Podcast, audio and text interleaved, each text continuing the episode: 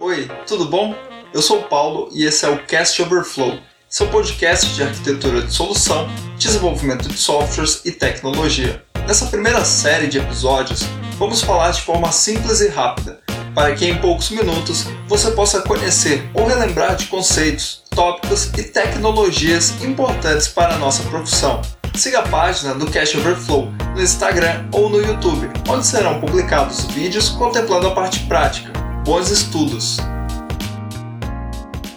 Se você consultar a Wikipedia, você verá que a definição de um broker de mensagens ou sistema de mensageria é a que segue: um software que atua como intermediário e tem por objetivo traduzir mensagens de um protocolo formal de mensageria do remetente para o protocolo formal de mensageria do destinatário. O tanto quanto formal essa definição. E o que ela quer dizer? Basicamente que nós temos um middleware ou um sistema intermediário no qual uma aplicação vai se conectar a ele e postar uma mensagem. Pode ser, por exemplo, um JSON. Por outro lado, uma outra aplicação vai se conectar a esse middleware e receber a mensagem. Esse recebimento não necessariamente precisa ocorrer na mesma hora, pois essas mensagens vão ser enfileiradas até que as mesmas sejam consumidas. Quando falamos de mensageria, temos alguns termos importantes, como por exemplo, fila, que é exatamente o que o nome sugere, ou seja, uma fila. Essas mensagens postadas, elas são enfileiradas. Quando uma aplicação vai consumir as mensagens, quando uma aplicação vai consumir as mensagens que foram postadas na filas, vai ocorrer o consumo da primeira, posteriormente da segunda e assim por diante.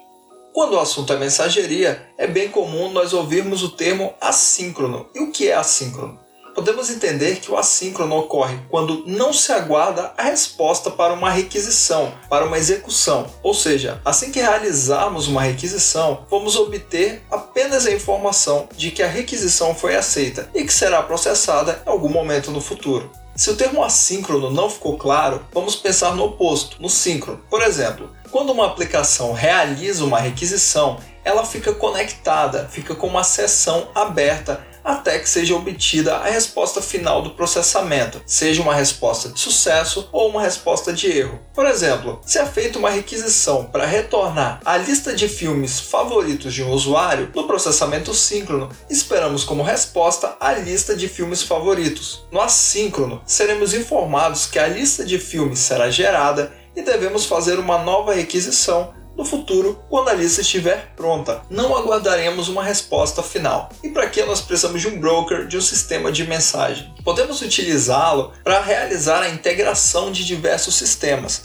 Uma vez que posta-se uma mensagem, espera-se que um outro sistema receba essa mensagem. Assim, evitamos o uso de APIs para comunicação direta entre esses serviços. Também podemos utilizar um broker quando precisamos de um sistema com um alto grau de desacoplamento por algum requisito específico, ou quando temos requisitos que devem ser contemplados à orientação a eventos, arquitetura orientada a eventos. Por exemplo, um novo usuário se cadastrou na plataforma e porque ele finalizou o cadastro, o e-mail deve ser disparado. Nesse caso, teríamos um serviço dedicado para o cadastro do usuário que posta uma mensagem em uma fila. Um outro serviço dedicado para envio de e-mail capta essa informação e dispara um e-mail para o usuário. Temos no mercado hoje diversos fornecedores e aplicações de mensageria. Algumas bem conhecidas são o Kafka e o RabbitMQ.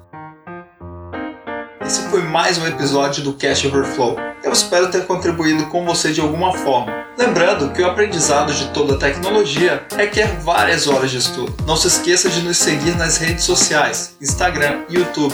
Até a próxima!